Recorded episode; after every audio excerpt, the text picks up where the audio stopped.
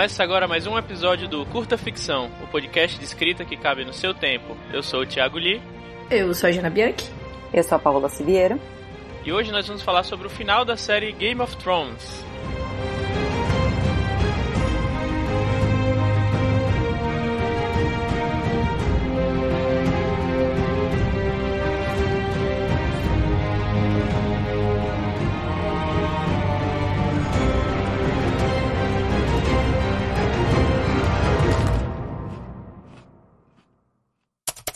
Depois de quase nove anos, Game of Thrones finalmente acabou.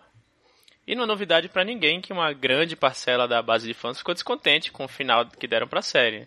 Foram oito temporadas, 73 episódios e incontáveis mortes, muitas das quais são memoráveis, né? Estão entre as, os melhores, ou pelo menos os mais chocantes, momentos televisivos de todos os tempos. Mas por que será que a série terminou do jeito que terminou? Desde a sétima temporada, o nível da, da narrativa tem mudado bastante em comparação com as temporadas iniciais. É, muitos até afirmam que a quinta temporada foi o início aí dessa derrocada da série, dessa descida da série em direção ao abismo do, do roteiro ruim. Nossa, fomos exagerados agora, né? Que foi justamente o momento em que o George R. R. Martin saiu da equipe de roteiristas e também é o momento que marca o fim do material original no qual os produtores estavam se baseando, que no caso eram os livros ou, enfim, os manuscritos já escritos do George Martin. É, a gente sabe que a internet por aí tá cheia de full, full of terrors. Tô brincando. A gente sabe que a internet tá cheia de análises e discussões também sobre essa reta final da série, né? Que ficou bem em voga. Mas a gente resolveu fazer o nosso próprio episódio, motivados também pelos nossos apoiadores que encheram lá o nosso grupo exclusivo de mensagens pedindo a nossa opinião sobre esse assunto. É, e a gente vai tentar fazer isso analisando o arco de alguns dos principais personagens, focando principalmente no que mudou do início da série para cá. Será que as reclamações dos fãs da série são justificáveis? São, e quais foram. spoilers só. Spoilers. E quais foram os principais problemas e o que dá para aprender com, com a narrativa de Game of Thrones? E um aviso importante: daqui para frente o episódio vai estar recheado de spoilers, então ouçam por sua conta e risco. E a gente vai fazer aqui meio que uma intercalação entre os personagens. A gente escolheu nove dos personagens principais, né? Então cada um de nós vai falar sobre três deles, falar um pouco do arco desde o início da série e a gente vai, vai tentar discutir ver o que é que. quais foram os pontos assim que a série começou a degringolar. Será que realmente né, houve uma mudança tão drástica? Enfim, aí vocês tiram suas próprias conclusões. Né? Eu, eu quando estava escrevendo aqui uma parte desse, desse roteiro, eu já fiquei com, com nostalgia, querendo rever a série do começo, né? Vários momentos muito, muito legais no, no começo da série. E depois a gente coloca na, na lista aí de, de links é, onde a gente se baseou para escrever o, esses arcos aqui. Então vamos lá. É, eu vou começar aqui com o personagem, o Bran Stark. Novo rei de Westeros. Novo rei de Westeros. E a gente dividiu os arcos do personagem em três momentos, né? Um momento que vocês vão perceber que é meio que a construção do personagem, né? Um segundo momento que é o, o ele se tornando o que é que ele vai ser no final da série e o final é, é é, os, as, normalmente são as últimas duas temporadas que mostram o que aconteceu com ele depois dele se estabelecer, né? A desgraceira. É, a desgraceira. brincadeira. Mas é, brincadeira, mas não muito. Bom, então começando. O Bran Stark, né? O, o ato 1, digamos assim, do arco dele. Ele começa acidentalmente testemunhando Jaime e Cersei, né? Tendo um caso e acaba paralisado, né? Após Jaime empurrar ele. Ele, ele quando está em coma, recebe a visão profética do Corvo de Três Olhos e acorda do coma. Né? Aí quando seu irmão Rob Stark marcha lá para a guerra após a morte do pai, Bran fica como protetor do norte e começa a descobrir suas habilidades aos poucos, até que o Tion Greyjoy toma o Interfell e permite que o Bran escape né, com Rickon e Hodor e Osha. Então essa é a primeira parte do arco dele, é ele descobrindo um pouco as habilidades dele como Corvo de Três Olhos e né, com aquela grande interrogação na cabeça, o que é que está acontecendo. Uhum. Uma coisa legal só de colocar aqui é que ele é o primeiro ponto de vista, né, do livro. Exato. É, o primeiro capítulo fora o prólogo, que como o Rodrigo bem disse no episódio não serve pra nada, achei ótimo. O que, que a gente aprendeu com esse prólogo? Nada. É, o primeiro episódio é o do Bran, então acho interessante pensar até que no final ele vai ser o rei, né? Exato. E, e não, sabe, não sabemos no livro, né? Vamos ver. Ah, é verdade, verdade. Isso. Então, beleza. A primeira parte é o Bran se descobrindo como uma criatura que, que tem é, poderes mais aflorados do que os irmãos, com, com os, como os, os wargs, né? E aí no, na parte 2 do arco dele, digamos assim, ele conhece o, os irmãos Reed, né, o Jojen e a Mera, que são dois amigos da família que conhecem as habilidades dele. Né, Bran se separa do seu irmão mais novo, Rickon, quando ele insiste né, em viajar para além da muralha, que aí ele acaba encontrando Sam, enfim, toda essa parte. Né, e do outro lado da muralha ele encontra o Corvo de Três Olhos, e ele acaba melhorando suas habilidades, né, e permite que ele até tome controle do corpo de, de Hodor. Né, tem, uma, tem essa cena que acontece, e então o, o, o grupo ele são atacados por Walkers, né, o Jojen morre, e o Corvo de Três Olhos começa a treinar Bran para ver a história de Westeros. Então essa segunda parte da, do, do arco dele é ele em contato com o Corvo de Três Olhos e aprendendo qual é o destino dele, né? Que é aprender, descobrir, aprender a história de Westeros e aprender a, a enfim, é, ele como ele fala no final, né? Eu sou a memória do, do mundo, hum. tal, enfim, é ele começando a consolidar essas habilidades dele. Vale dizer aí que nesse momento são plantadas várias expectativas pra gente. Tipo, Isso, pô, ele consegue largar uma pessoa. Pô, ele consegue ver o futuro, o passado, ele consegue, né, eventualmente até. É que acho que é depois, mas ele consegue eventualmente interromper, mexer no passado, né? Isso. E ele tem várias, várias visões com o Rei da Noite, inclusive. Uhum. Né, que o rei, o rei da Noite consegue saber onde ele tá, enfim. Você fica naquela perspectiva. Qual é a ligação dele com o Rei da Noite, né? Já que ele é a memória do mundo, enfim. Uhum. Não e sabemos e nunca saberemos. Isso. Exato. Uhum. E assim que ele já tá com os poderes deles bem consolidados, aí vem a última parte do arco dele, né? Depois que os White Walkers matam o corvo original, né? O Bran e a Meira escapam. A Mira traz o Bran pra Winterfell, né? Que ele continua a descobrir sobre o passado do seu irmão John. Então, basicamente, o, o, o que o poder dele serve? Serve para ele saber o, o, ponto principal que o poder dele está sendo usado é para descobrir o passado de John. Né? E, e também uma ligação com o Rei da Noite. Né? E aí você percebe que mesmo após ele se reunir com a família, o Bran se torna distante, sem emoções, ele meio que se, é, deixou de lado a, a, a, humanidade dele, né? Então, finalmente, o arco dele culmina com ele revelando o segredo sobre John e que os mortos estão chegando para matar ele, né? Que ele é a memória do mundo, né? E aí, durante a Batalha de Winterfell, ele é defendido por Tion, que lá, lá atrás, né, teve toda essa, toda essa ligação com ele, né? E, aí, e ele é salvo por Arya, e aí que a gente tem um ponto de inflexão aí que tá, ele, no momento, momento crucial do, do arco dele, em que ele finalmente é, revela o que John é e tem um encontro com o Rei da Noite ele não faz nada.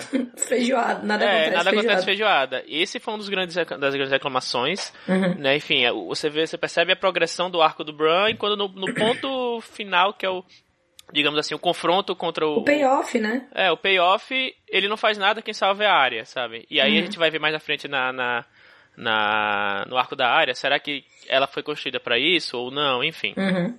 E aí lá no, fundo, no final, após a morte de Daenerys, né, que a, a, revelação dele sobre Jon também não serve para muita coisa, né?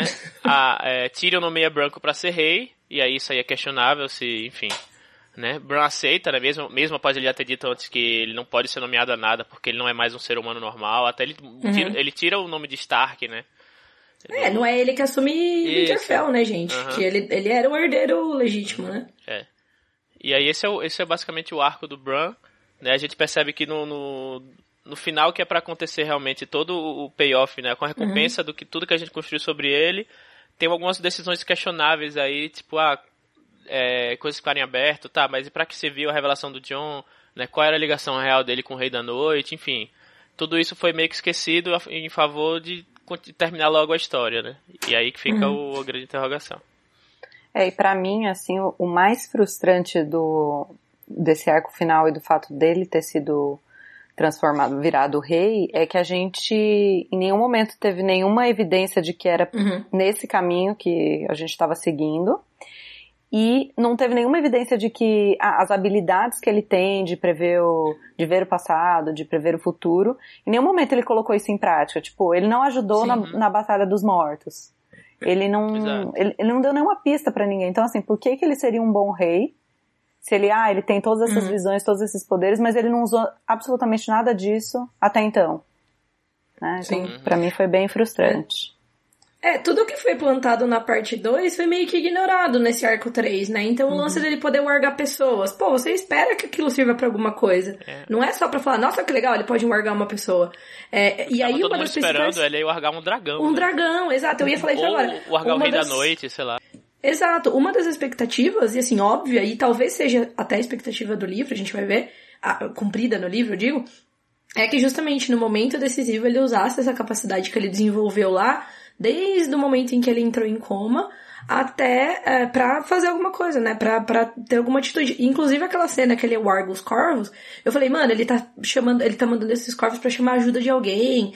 Inclusive porque tinha a menção, a batalha de, do abismo de Helm, né? Do Senhor dos Anéis. Eu fiquei com isso na cabeça. Falei, pô, vai chegar uma galera, sei lá de onde, não sei. Isso seria uma, surpre uma surpresa uh, interessante. A surpresa dele virar rei, ela foi do tipo assim, vazia. Foi surpreendente, ninguém esperava, mas hum, uhum. vazia, né? É. Não foi plantada direito. É, e essa questão da ligação com o Rei da Noite. Também muito Exato. frustrante a gente não saber o que, que isso significava, por que, que o Rei da Noite queria matar o Brain, qual que era a ameaça tinha uma que marca o Brain... física, né, no, é. no, no, braço, pô, você fala, vai servir pra alguma coisa, né? É. Não serviu. Bom, e aí a gente vai passar então pra Arya Stark, né? Uma outra irmã, uma, uma das irmãs do Bran, né? E a gente viu aí uma personagem importante nessa parte final da história do Rei da Noite. E vamos lá, o primeiro, a primeira parte, aí, o primeiro arco da, da área começa com ela rejeitando desde o princípio a feminilidade tradicional ao treinar arquearia e esgrima, né, com o Cid Forel. É, e também é, algumas, algumas dicas aí do desse viés dela mais guerreiro já começa quando ela nomeia, né, a loba gigante dela de Niméria, que foi uma grande exploradora e conquistadora Targaryen, que era uma, uma personagem que ela fala que gosta das histórias e tudo mais. É, depois de ir para Porto Real, ela acaba presenciando a execução do pai dela, Ned Stark, e foge. E nessa fuga ela conhece o Gendry, que é um bastardo até então, o Torta Quente e o Jaqen, né? Então ela meio que entra num submundo aí do de Westeros, né? É, ela é capturada pelas forças do Tywin Lannister e é, depois de ajudar o Jaqen, que tá preso lá na, numa, numa foi capturado, né? É, ela consegue escapar. E ela, nesse momento, aprende o conceito do Valar Morgulhos, né? Todo homem tem que morrer. É, após um tempo lá com a Irmandade Sem Bandeiras, que é aquele pessoal lá que eles servem o. ele não serve, não serve em nenhuma casa e tudo mais, ela é capturada pelo cão de caça, é, que é o ele é o Clegor. Não, ele é o Sandor. Sandor não, ele é o. Sandor Clegane. Ele é o Sandor. Que é o Sandor Clegane. É, os dois chegam tarde demais para salvar a família. Uh, o Rob, a, a Kathleen, né? E o pessoal lá do que apoia o Rob no casamento vermelho. Aí a gente começa no arco 2 da Arya. Então, até então ela tá ali fazendo essa transição da menininha, que nunca foi uma menininha, né, feminina e inocente, mas era uma criança, para alguém que tá ali direto jogada no meio, sozinha, no meio de, um, de coisas muito perigosas e várias coisas acontecendo, meio que às margens ali dos grandes acontecimentos de Westeros, né? E nesse, nesse arco 2, o cão ensina a área a lutar, mas acaba se separando dela depois de lutar com a Brienne de Tart. Aí a área chega na casa do preto e branco lá em Bravos, né? Ela pega um barco porque ela tá vivendo aí livre, leve, solta no mundão. Ela vai para Bravos, chega na casa do preto e branco, porque ela tem ainda essa memória aí do, do Valar Morgulhos, do Jaqen, né? Se reúne com o Jaqen e aprende a trocar de face. Ela aprende os segredos aí do, do desse pessoal que faz parte dessa casa de preto e branco, que é como se fosse uma religião, uma, uma, uma seita, enfim. É, depois de passar por muitas dificuldades, inclusive ficar cega e levar uma, uma facada, né, também, a Arya acaba encontrando e matando o homem que matou o Círio Forel ela larga a casa do preto e branco e foge para Westeros para completar a sua missão de assassinato. Lembrando que desde o começo da história ela tem uma listinha de pessoas uhum. que ela uhum. quer matar por vingança, né? Então a sua listinha vai sendo atualizada conforme as pessoas vão passando pelo, né, no caminho dela. E aí uhum. a gente entra no terceiro arco da área, que começa quando ela usa essa capacidade aí dela de trocar de face para matar o Valder Frey, né? Ele e boa parte aí da casa Frey, né? Ela veste a face do Valder Frey é, uhum. Depois disso, a Arya volta a se reunir com os irmãos, né, com a Sansa e com o Bran. É, depois, isso já lá no norte, já o Interfell de novo. É, depois de se desentender com a irmã, que foi uma coisa meio esquisita, meio feita em algumas poucas cenas e ninguém entendeu muito bem o, né, o que aconteceu ali. Ela uhum. e a Sansa uh, plotam aí para matar o Mindinho, que tava até então plotando para fazer com que elas se desentendessem justamente. É, ela se reúne ao Jon Snow, que sempre foi o irmão favorito dela, mais parecido com ela, mata o Rei da Noite em Winterfell naquela cena que a gente falou, protegendo o Bran. Numa, numa cena e numa parte do plot que é muito discutível, a gente vai falar mais um pouco. Eu vou matar é... o Rei da Noite. eu vou matar o Rei da Noite. Eu vou surgir aqui dos céus. Exato. É, depois disso, ela acompanha o cão de caça de é, Winterfell para Porto Real para matar Cersei, né? Que tava lá na lista dela, acho que meio que é a última que sobra, porque a galera tudo já morreu. E aí, para a surpresa de todos nós, no meio do caminho, o cão fala: Ô, amiga, isso vingança não leva nada não. Aí ela fala: Ah, isso não é que é verdade? Então vai pra casa, você está em perigo. Você vai morrer, é, vai pra casa. Só sete Deixa temporadas que... pensando nisso, mas. É, você tá em perigo, menina. Vai cair tudo na sua cabeça, você vai morrer. Ela, nossa, mas é verdade. Brigadão, cão. Tô indo, falou. E aí depois, né, que, que acaba tudo, né, depois da, do, que a Daenerys toca o louco lá, ela resolve, quando ela tem a chance de voltar pra Winterfell, ou enfim, até de casar com o Gendry, né, que o Gendry oferece aí o, o casamento pra ela, ela decide é, sair de Westeros e explorar outros continentes. Então essa é a história da área. É, de novo, eu acho que dá pra gente ver que os dois primeiros plots, os, os dois primeiros arcos foram construídos numa progressão que faz sentido, né? Então a área sempre foi essa, essa criança que não se encaixava nos, nos moldes da nobreza tal de Westeros, é, então ela vai, ela entra num meio que num, numa história alternativa, como eu disse, às margens aí da história de, de Westeros maior, né, das, das batalhas maiores. Ela vai, acho que mais longe, né, de todos os irmãos Stark. Bom, se bem que o Bran também vai pro, pro lado de lá da muralha, mas, enfim, ela sai desse, do comum ali que seria. Mas aí quando chega na parte final, que é para ela usar o que ela aprendeu ali com na casa do preto e do branco, para ela é, justificar, para ela terminar de matar as pessoas que ela tá perseguindo ou não, mas assim se redimir disso de um, de um outro jeito mais lógico, ela simplesmente surge dos céus e mata o rei da noite.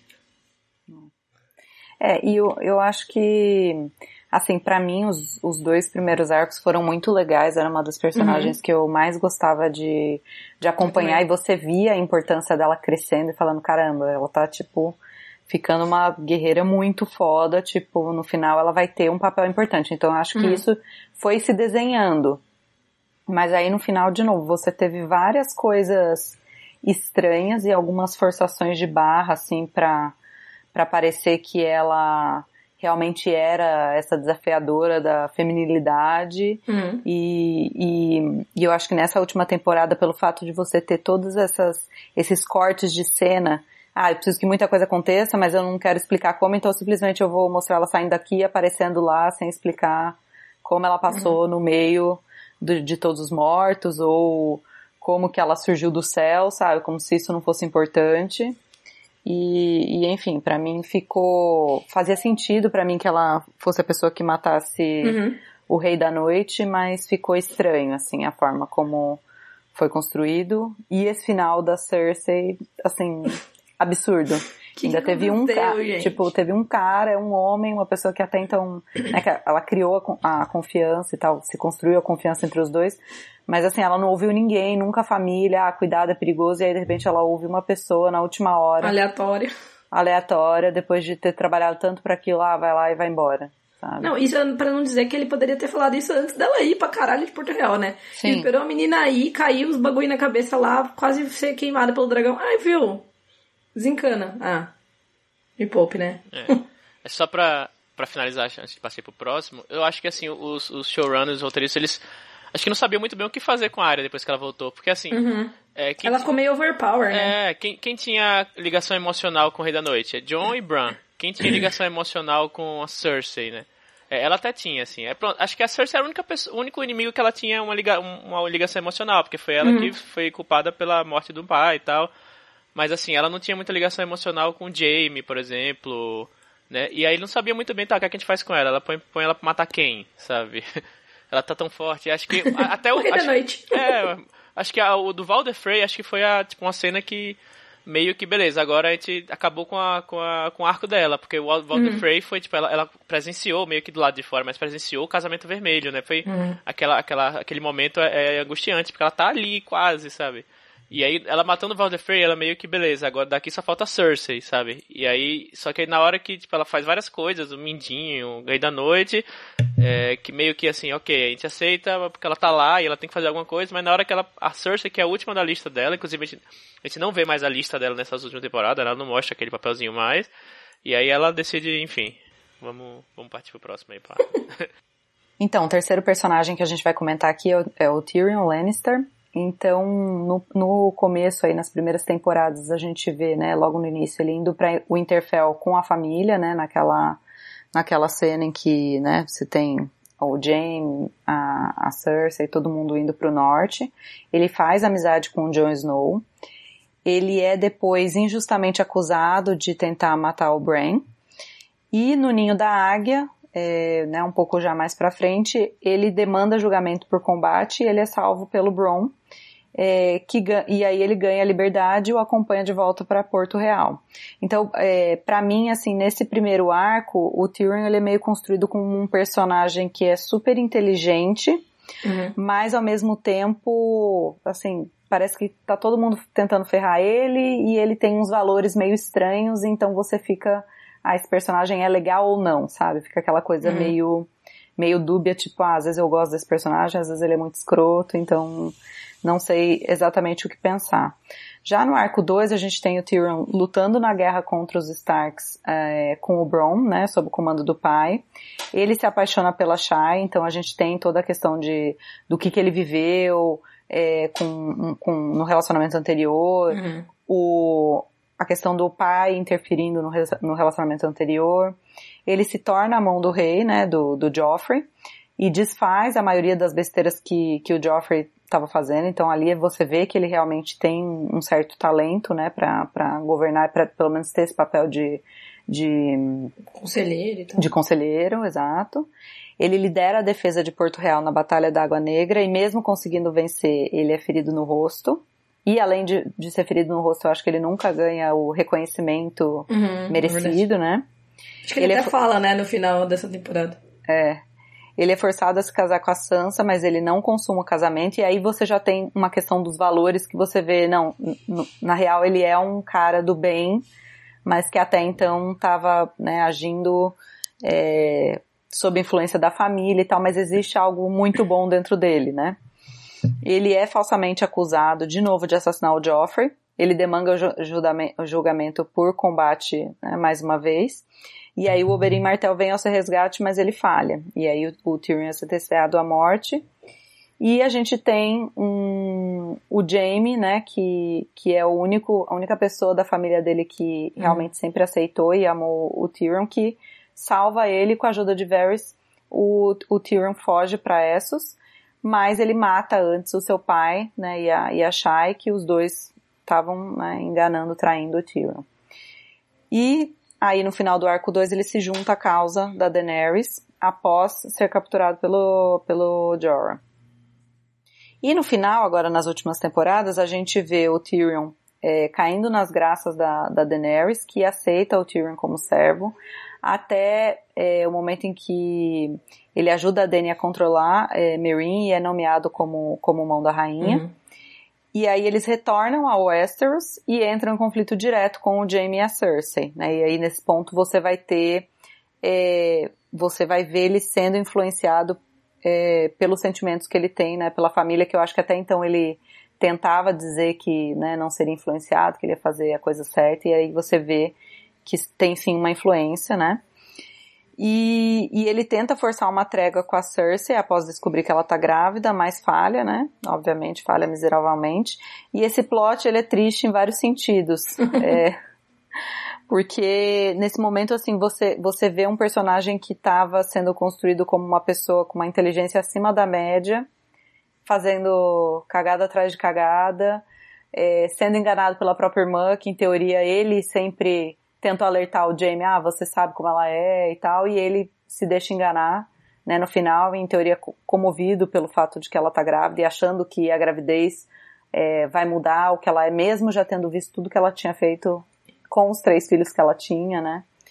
É, aí ele vai ver a Dani queimando Porto Real, né, e os seus irmãos, acaba deserdando da Dany no, nesse momento em que ele vê que ela né, não é aquilo que ele tinha pensado, acaba preso, convence o John a matar a Daenerys, convence os lords e ladies de Westeros, de Westeros a coroa Bran, né? Então que ficou todo mundo, what? O que tá acontecendo? What? E novamente se torna a mão do rei. Então assim, essas últimas, os últimos episódios ali, para mim, pro Tyrion, eu fico pensando até no ator, assim, ele vai falar, ah, nossa, coitado do meu personagem, né? Que foi construindo como sendo uma pessoa super inteligente, aí fazendo todas essas cagadas. É, ele tava o tempo todo fazendo, parecendo que tava fazendo o personagem daquele, o papel daquele personagem, personagem orelha, né? Uhum. Ou, não sei nem se era orelha, mas ele era assim, a, a, o, o, personagem que tava explicando o óbvio pro espectador o tempo todo. Sim, tipo, ele falava muito sobre a história de Westeros, é, sobre e relembrando, ai, como você sabe, aquela batalha que aconteceu. As you sabe? know, Bob. É, fazendo diálogos óbvios, assim, né, sei lá, ficou muito estranho, até a gente acabar naquele discurso super clichê e ruim sobre histórias que parecia assim, ah, era o que o, o roteirista queria falar sobre o que, tipo assim, para mim era o roteirista falando, ai, olha só como é legal contar boas histórias, sabe? Parecia muito mais a voz do roteirista do que a voz do personagem. Então, Sim. enfim, também era um dos meus personagens preferidos. E apesar dele ter tido coisas legais, assim, nessa temporada, eu acho que eles acabaram transformando o Tyrion em uma pessoa né, menos inteligente e menos interessante. Uhum.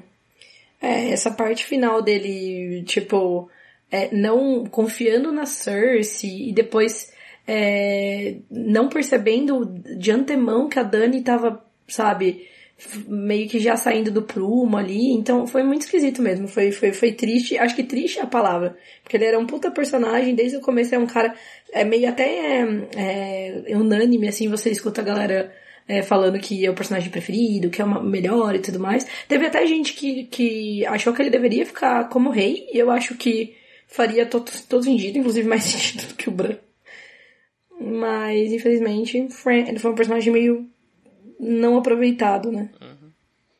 É, até porque se, digamos, com a Dany morta, teoricamente quem, duas pessoas têm direito ao trono. Um é o Jon, né, pela, pelo por ser Targaryen, e outro seria o Tyrion por ser irmão da Cersei, né? É, e o Gendry também, né? Uhum. É, e o Gendry, isso.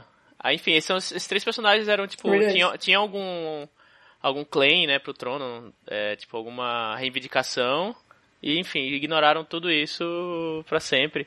E o, o Tyrion, essa, essa, esse crescimento dele desde a, a, segunda temporada da Batalha de Água Negra até eles e até Daenerys, assim, é uma das coisas, uma das melhores coisas da, do, do, seriado, assim, como um todo, sabe?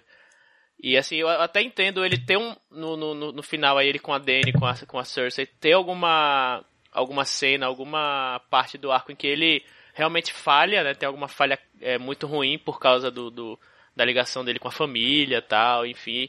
Mas assim, essa burrice dele se estendeu por, tipo, duas temporadas e meia, sabe? Uhum. Desde o final da. Desde a, a, sexta temporada que ele tá sendo burro. Não foi tipo, putz, ele tomou uma decisão errada, catastrófica, e depois deu a volta por cima, sabe? Ele ficou burro durante muito tempo, assim, sabe? ficou burro. É, não, tem, é, não tem muita outra. Que dá pior que isso mesmo. É. Hum.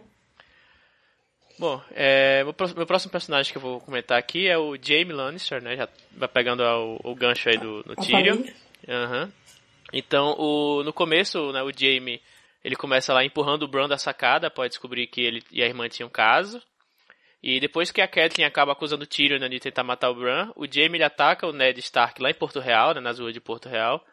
O que uma coisa leva a outra e acaba levando à execução do Ned. Então ele é, ele é indiretamente é, é, culpado da, da morte do Ned, né? E aí ele só que ele acaba sendo capturado pelo pelo Robb, né, na batalha. E aí a Brienne convence a Catelyn de, de, de, soltar o Jaime e escoltar ele até Porto Real em troca da segurança de Sansa. Então esse primeiro arco aí é um cara que é muito arrogante, que não liga para ninguém além da, da, da, própria irmã, né? Tanto é que ele, tipo, atacou o Ned, assim, em plena luz do dia, enfim. Ele tipo, é um personagem que você já não gosta muito de cara, e só que aí ele é capturado em batalha e ele é forçado a, tipo, a andar com a Brienne, né? É forçado a, a, a se humilhar, enfim, a ser mais humilde por causa do, das circunstâncias. E essa é a primeira parte do arco dele. E aí o, o depois a, o ato 2, né, do, do Jaime, né? O Jaime e a Brienne eles são capturados por bandidos, né? Eles formam um laço de amizade, então o, ele, como sendo os melhores cavaleiros do reino, um, um dos bandidos corta fora a mão dele, né? E meio que forçando ele a, a tipo, a, a, a pensar, repensar na, na, na, vida dele, que ele fala, tá, agora eu não sou mais o melhor cavaleiro de Westeros, e aí? Então ele, ele voltando para Porto Real, ele entra em conflito com o pai por causa do caso dele com a Cersei, né? Ele, aí ele assiste o, o Joffrey morrer, né? E aí ele, ele acaba, aí depois ele fica, você sabe que ele fica um pouco mais é, sensível a essas situações e ele acaba salvando o irmão, né, da, da execução, né? E aí o irmão, aí ele ah, fez uma coisa boa, só que aí o irmão acaba matando o pai dele, então ele viu o, o filho morrer, depois vê o pai morrer. E aí ele, é, ele começa a treinar a esgrima com o Bron, né, com a mão esquerda. Aí o ele vai para Dorne salvar a Micela né? E aí tem um momento que eu acho até bem legal na série que eu gosto, que é a Micela aceita o que o pai e a mãe tenham um caso, enfim, ela meio ela não fica horrorizada, ela fala: "Não, eu sempre soube, né, que você era meu pai". E aí ele quando ela finalmente aceita ele, ela morre também, e aí ele, né, é, tem tem tem mais esse baque, e aí ele vai enviado para para Corre Rio, né, para a CC manda meio que manda ele lá para interferir nos planos dele, né, que é explodir o septo lá de Baylor. E aí quando ele volta, ele sabe, descobre que o outro filho dele morreu, então assim, os três filhos dele morrem e não foi culpa dele. Né? O pai dele morre por causa do, do, do próprio irmão que ele salvou, então foi a culpa dele. E aí quando ele retorna a Porto Real, ele é enviado de novo pra, pra High Garden, lá pra Jardim de Cima, para matar a Olena Tyrell, que também dá uma, um, né, um, um, tapa na cara dele, né, quando ele fala, diga Cersei que fui eu, né, e aí as forças dele são todas dizimadas por Daenerys, então assim, esse oferecimento dele ele vê os três filhos dele morrer, o pai dele morrer, uhum. e tipo, todo mundo tá contra a Cersei, que é a pessoa que teoricamente ele mais ama no mundo, né? E aí ele começa a perceber que, tipo, opa, nem tudo gira no meu redor, sabe? E aí no, no, final, ele tá nesse arco de redenção, né? De, de finalmente se impor. Ele acaba encorajando a Cersei a fazer uma trégua com a Daenerys, né? Pra batalha contra os White Walkers. Mas falha, tanto ele como o Tyrion falham nesse, uhum. nisso aí, né? Aí ele acaba ver que a Cersei não vai realmente não vai manter a palavra, ele viaja para o norte para manter a palavra dele. Ele se reúne com Brienne outra vez, e aí no meio ela com a primeira cavaleira dos Sete Reinos, e eu acho que isso foi uma, uma das cenas mais legais. Uma cena mais legal dessa última temporada, né? E aí ele meio que tem um caso com ela, tipo, de tipo, uma noite assim, com uma cena que eu achei muito desconfortável. Ele, Sim, é, ele indo na, no, no, quarto dela e começa a tirar roupa, e tipo, ô, oh, calma, sabe? Mas enfim, e aí, só que assim, foi em, em questão de tipo 5 minutos, ele tem um caso com Brienne, decide voltar para Porto Real para ficar com a irmã, que aí você pensa, opa, será que ele vai. Ele finalmente pensou que. Ah, é, eu vou matar a Cersei. né? Aí ele. matar a Cersei. é, e aí ele deixa a Brienne lá chorando tal, esperneando, e aí volta pra Cersei pra ficar com ela. Depois de tudo que ele, sabe, tipo, ele largou a Cersei, que não manteve a palavra dela, depois de tudo que aconteceu, ele volta pra eu entendo uhum. que, tipo. E aí cai a porra do teto na é, cabeça dele. Se ele tivesse andado, tipo, uns 3 metros pra direita assim, né? Tava sem pedrinha. Ai, gente, é. são muito burros. Não, cara, e esse. Essa parte, essa segunda parte, assim, é, em que ele realmente come o pão que o diabo amassou, assim, sofre, perde tudo. É, tipo, pra mim é ali que se mostra e aí, obviamente, essa genialidade parte primeiramente do, do Martin, então talvez seja isso que falte nas, uhum. no último arco. Mas assim, daí você mostra como você transforma um personagem de uma forma crível, de verdade, uhum. né? Porque, cara, ele passou ele... por coisas para se redimir, né? É, não, e para mim, esse é o personagem, tipo, mais claro que mostra a habilidade do Martin de tirar um personagem que você odeia, até no final uma, um personagem que você começa a gostar e que no final todo mundo ficou sofrendo que ele morreu daquele jeito e que ele, tipo, uhum. não ficou com a Brienne, que queriam algo melhor para esse personagem, sabe? Ele era, tipo, tão ruim quanto a Cersei no começo, e uhum. ele se redimiu e ele, né, tipo, sei lá, passou por tantas coisas ruins, e aí você consegue começar a criar uma empatia por ele, até você ver o personagem totalmente transformado, e você, tipo, apesar de saber o que ele fez lá atrás, você conseguir, tipo, perdoar Admirar e gostar, desse é. personagem, sabe? É, e então... eu acho então uma coisa não, pode falar. Pode falar. Não, então, tipo, e aí você jogou isso praticamente no lixo. Era o que a galera tava zoando, assim, na, na internet. Tipo, ah, o que que foi essa cena do Jamie empurrando o Brenna pela janela? Ah, era uma, um foreshadow do, do arco do personagem sendo jogado pela janela no final do, é. do, de Game of Thrones. É, eu acho uma coisa importante de lembrar é que o Jamie, ele tem uma backstory muito rica, né? Uhum. Porque ele foi, ele assassinou um rei quando ele era jovem, né? Bem jovem, acho que tinha, sei lá, 17, 18 anos, não lembro na história. Ele era é, ele sempre, o sonho dele, né, nessa época, era ser um grande cavaleiro, um grande é, nobre, né, ali, um, paladino quase mesmo, claro, defendendo o que ele achava que estava certo, mas enfim. E aí ele vai e mata o rei, para salvar uma cidade, ele vive a vida inteira dele com esse estigma de alguém que, que, que passou por cima dos únicos votos, dos votos mais sagrados, né, que era proteger o rei como alguém da, da companhia é, da guarda branca, né? Que é a guarda do, do rei. E aí ele vive com esse peso, ele engole esse peso porque. E aí você descobre que ele não fala isso aos sete ventos, mas ele fala numa conversa com a Brienne, né? Que ele fez isso porque ele queria defender o povo, porque ele, ele sabia que caso ele não fizesse aquilo, a cidade, né, o rei Ares ia destruir a cidade. Ele lida com isso a vida inteira. E aí quando você fala, pô, o cara tá se redimindo é, e ele vai tirar esse estigma dele porque ele vai. De duas, uma, né? Ou eles poderiam fazer o arco de, de, de redenção dele pro lado da Daenerys, enfim, que até então era o lado certo, vamos dizer assim, né? Nos princípios. Matar a Cersei, e mesmo que aquilo significasse um novo estigma, né? De, de matador de, de da rainha, no caso. Uhum, e de família. Ou então. E de família, exato, né? Matar a própria irmã e tudo mais. E toda aquele, aquela poesia dele morrer junto com a irmã, né? Nasceu junto com a irmã e tal ou então que ele ia se redimir disso também, né? Desse estigma também, que ele ia servir uma rainha para apagar o, o fato dele ter matado um rei. E aí eles jogaram isso no lixo. Eles fizeram uma cena interessante de final ali, que foi a Brienne, né? Colocando na, na, na, na página dele ali do livro que dos, dos membros da Guarda Branca que ele serviu a rainha, né? Ele morreu servindo a rainha, que foi uma coisa bem legal mas nada perto do que poderiam ter feito com toda essa carga que ele tinha prévia, que foi simplesmente ignorada, né? Inclusive tem um momento dessa temporada que ele fala, ah, eu tô cagando pro povo de, de Porto Real. Mano, como assim? Ele matou um rei por causa do povo, entendeu? Então foi bem é. triste também. É toda essa temática dele já ser Kingslayer e poder se transformar em Queenslayer, sabe? Tem toda uma. E também a, a profecia, né? Que a CC seria morta pelo irmão mais novo, eles também não ignoraram na série, enfim.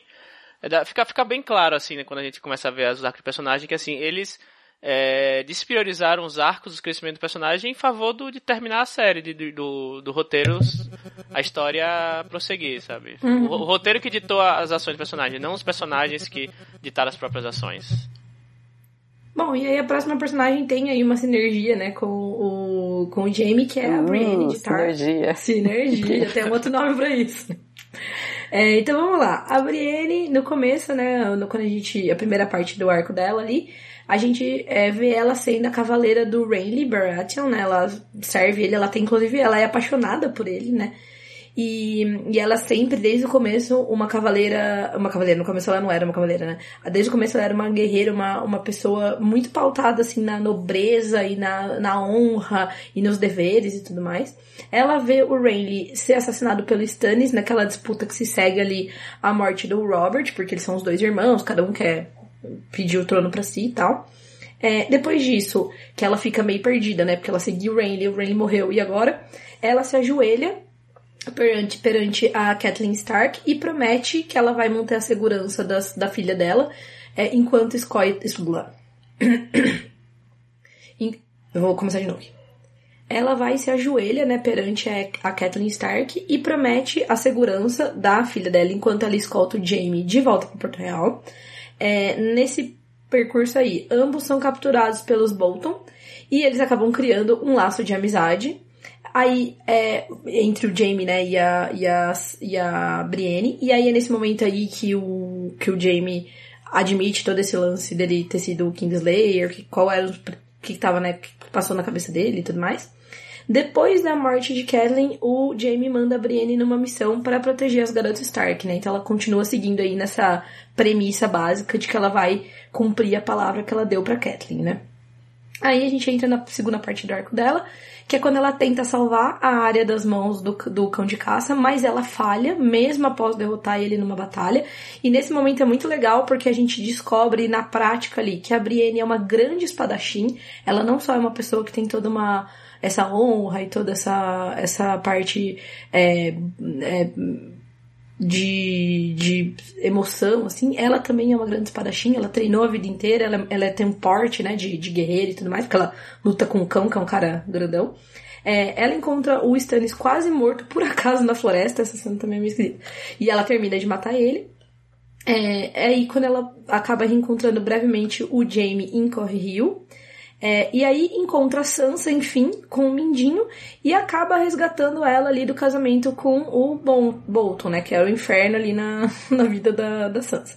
E aí, enfim, ela cumpre a primeira parte aí da, da missão que ela prometeu para Kathleen e devolve a Sansa a salvo em Winterfell.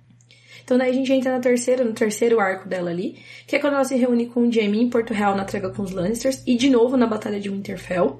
Antes da batalha, ela é coroada a primeira cavaleira, né, mulher dos Sete Reinos, uma cena muito legal, muito bonita, pelo Jaime, que inclusive tem um significado especial porque o Jaime foi um, é um, um dos, dos uh, swords ali, dos dos cavaleiros mais importantes de Westeros e ele, né, tem, tem muito isso do valor de quem é, transforma a pessoa em, em cavaleiro.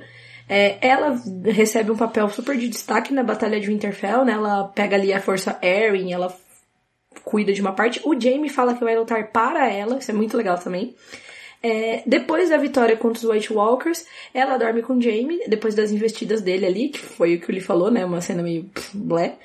E ela sofre quando ele decide partir para Porto Real. Na verdade, assim, eu vou falar bem, bem sinceramente. A Brienne é uma das minhas personagens preferidas.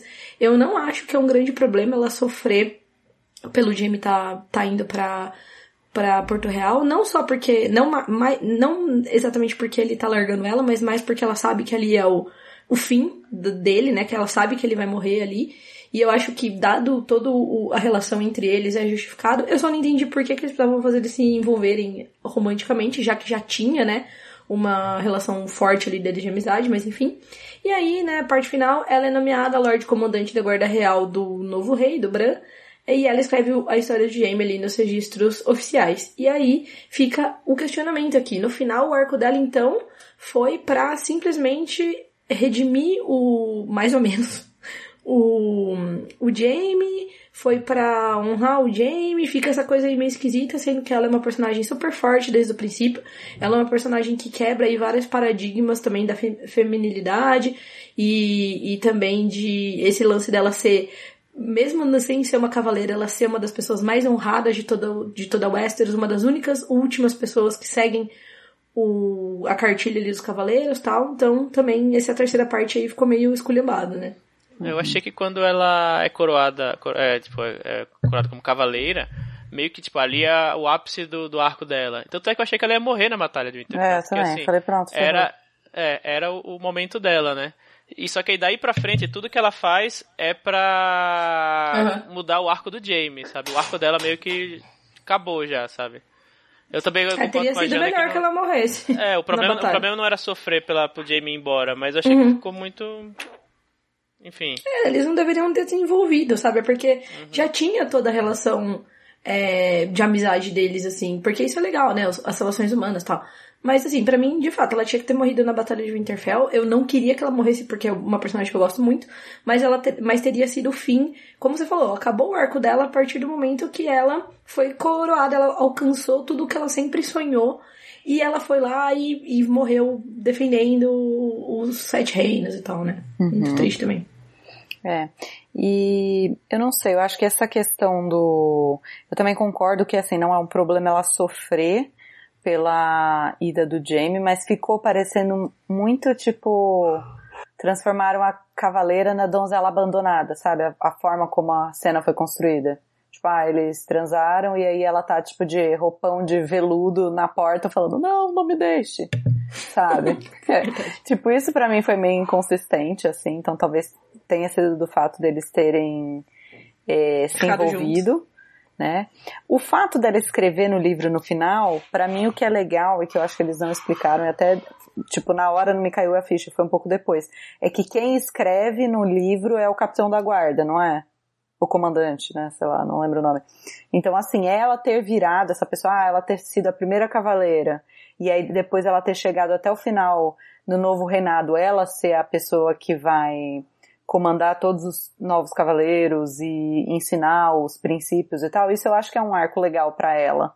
Mas eu acho que não, não teve é, talvez o tempo necessário, talvez ao invés da gente ver tudo que ela escreveu sobre o Jamie, a gente pudesse ter visto uma outra cena mostrando como que ela ia, tipo, seguir dali pra frente pra ajudar o Westeros a se tornar um, um lugar melhor, entendeu? Uhum. Sim. Bom, então eu vou aproveitar e já entrar aqui na segunda personagem, né? Que é, na segunda personagem que eu vou descrever, que é a Cersei Lannister. Então, logo no início a gente vê a Cersei indo com, com a família, né? Indo com o rei, o irmão, é, pra Winterfell, onde o Bran descobre o caso dela com o Jaime. Eu é... acho essa cena muito engraçada. Mano, você segura um pouquinho, né? É, que lá cara, tipo, ah, vou subir nesse, o que que era, uma torre, Uma torre aleatória. Mas enfim. é, o Ned Stark descobre, né, o segredo dela, então tem a questão do... É, já tinha morrido alguém, né, que tinha descoberto a questão dos cabelos escuros do, do Robert e tal. É, e ela daí conspira para matar, né, o, o, marido, o rei, né, que, já que ele confiava muito no, no Ned Stark. O Jaime aprisiona o Ned e todos oferecem que ele vá se exilar na muralha, mas o, o Joffrey decide que é melhor matá-lo publicamente. E aí a gente tem aquele final histórico da, da primeira temporada, né? Uhum.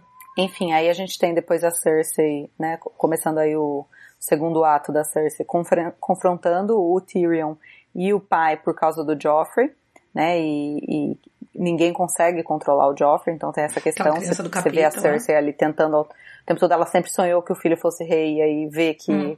ela colocou uma, uma pessoa totalmente louca e mais cruel que ela ainda, né, no poder. Hum. É, ela não é cruel se você for ver, né? Assim, pela simples crueldade. É. Ela é cruel para alcançar os, os, as coisas que ela quer. O Joffrey é simplesmente cruel e é. filho da puta. É, ele é sádico, né? Um sádico, negócio exato. mais doente, assim. E aí a gente vê que o Jaime é capturado, a Cersei fica próxima, né, da, da Sansa para ter uma vantagem contra os Starks. Depois a gente tem o Tyrion fazendo uma aliança com os, os Dorneses e enviando a filha, a Myrcella, para longe sem a Cersei concordar, né, sem a Cersei uhum. saber.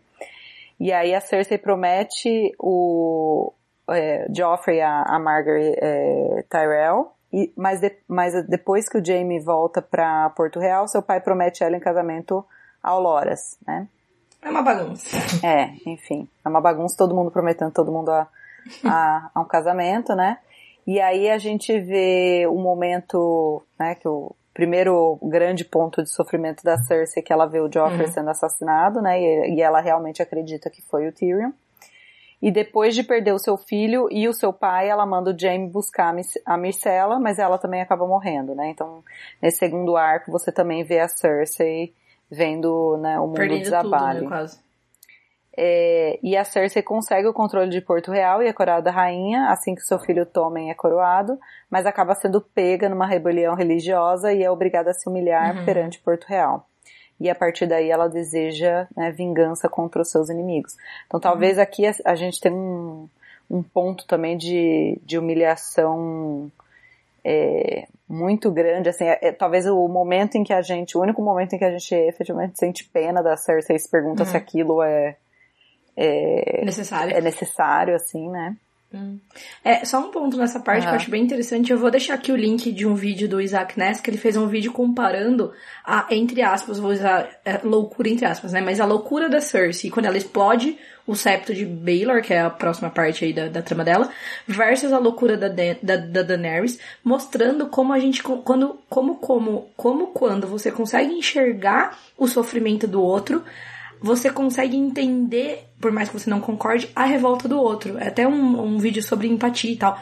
Mas porque você vê claramente a Cersei sendo humilhada, chegando no fundo do poço, e você fala, mano, vai dar merda, porque Sabe, quem não teria aquele impulso? E aí, quando ela explode o septo de Baylor, ninguém fala, nossa, mas a Cersei ficou louca do nada e resolveu explodir a cidade. Ué, não, você entende completamente.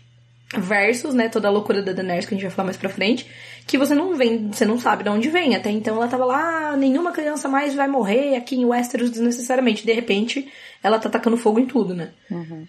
É, e eu acho que assim, aqui a Cersei, ela, ela foi passando por vários momentos uhum. muito fodas, né? né? Perdendo os filhos e tal.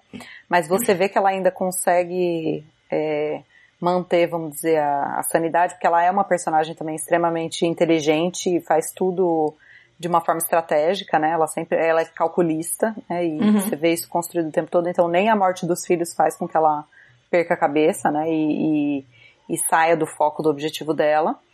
É, e aqui é muito mais uma questão, eu acho que quando ela entrando no, no, nesse nesse terceiro ato do, da personagem dela, quando ela explode o septo de Baelor, com, com todas aquelas pessoas dentro, inclusive muitas pessoas inocentes e tal, é, ela faz isso porque ela percebe que se a, todas aquelas, ou se algumas daquelas pessoas muito importantes que estão ali dentro, se elas não morrerem, é, que acabou para ela, assim, né? Então, uhum. é o que você falou, você entende é, por que aquela personagem é calculista e já fez coisas do tipo, porque tudo que ela mais quer é o trono e porque ela foi extremamente humilhada e veio sofrendo ao longo daquelas temporadas todas, né? Tudo aquilo você entende muito essa, essa atitude dela, você consegue acreditar que aquela personagem realmente faria aquilo, né? Uhum. E aí ela finalmente coroada rainha dos sete reinos, né? Porque o filho dela, né, o Tommen, acaba se suicidando depois que a a Margaery morre, né? E aí ela é coroada rainha de sete reinos. E aí você tem a lista Euron Greyjoy para se vir... Ah, ela... Desculpa. Vou lá, corta. Bom, depois disso, ela alista o Euron uh, Greyjoy para se vingar dos Dorneses e acaba ficando uhum. grávida do Jaime novamente. É, e... Até então, na verdade, a gente nem sabe, né? Também, é, é. Deixa pra lá. E após ela ser ameaçada pela Daenerys, ela finge uma trégua, né? E é óbvio que ela tá fingindo, né? Como Eu o Jamie e o Tyrion não esse momento de indignação do, do Lee no roteiro. É, tá em, tá em caps aqui no roteiro, tá? Letras maiúsculas. Mi, Lee, então vou ler com a voz do Lee, do Lee. É óbvio que ela estava fingindo, né, gente? Como é que o Jamie e o Tyrion não, não viram isso? E ela acaba uhum. destruindo, né, um dragão da Daenerys, matando a melhor amiga da Daenerys, e acho que isso que, né, que vai uhum. mover o arco da Daenerys depois. E no final, ficou todo mundo se perguntando quem ia matar a, a, a, a Cersei, que todo mundo Cersei. odiava ela e todo mundo tinha motivos para matá-la.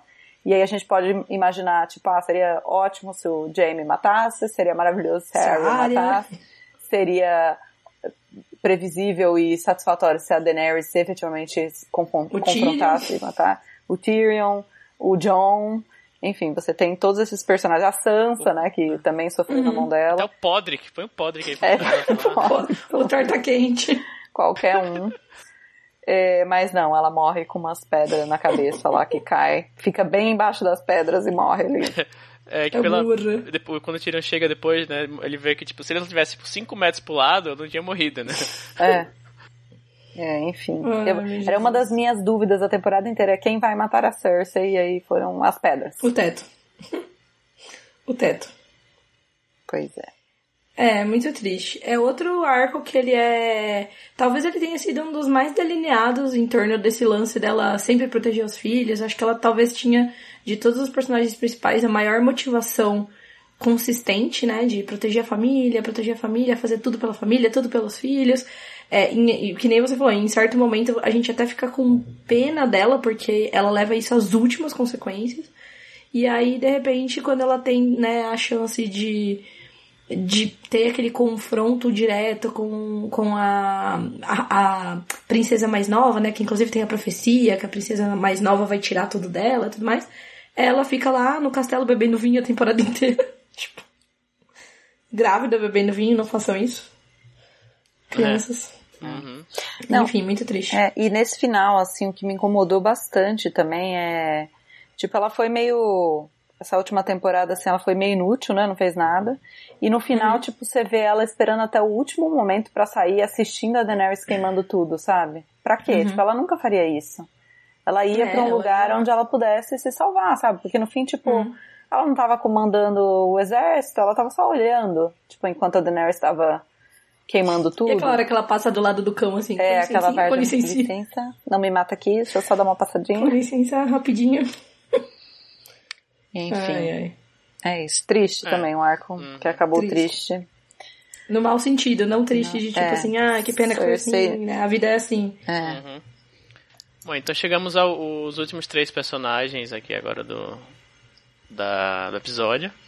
Bom, e vou falar agora do Jon Snow, que na minha humilde opinião, assim, foi o, o, o ele foi assim o pilar da, da, das merdas que aconteceram, porque tipo, tudo girava em torno dele. Merda assim. É, sabe, tipo, tudo ao redor dele foi horrível e, tipo, acho que a merda espalhou para todos os personagens, sabe? Uhum. É, no começo da, da série, no, no arco 1, né, ele, como bastardo dos Starks, ele acaba se juntando à Patrulha da Noite, né, vai lá pra muralha, ele salva a vida do Lorde Comandante Mormont lá de Walker, recebe a espada de aço valeriana de presente, né, e depois de saber da morte do pai, ele quase deserta da patrulha, mas precisa ficar, ele decide ficar, né? E é capturado por selvagens, né, onde conhece o Tormund e, e ele se apaixona pela Ygritte.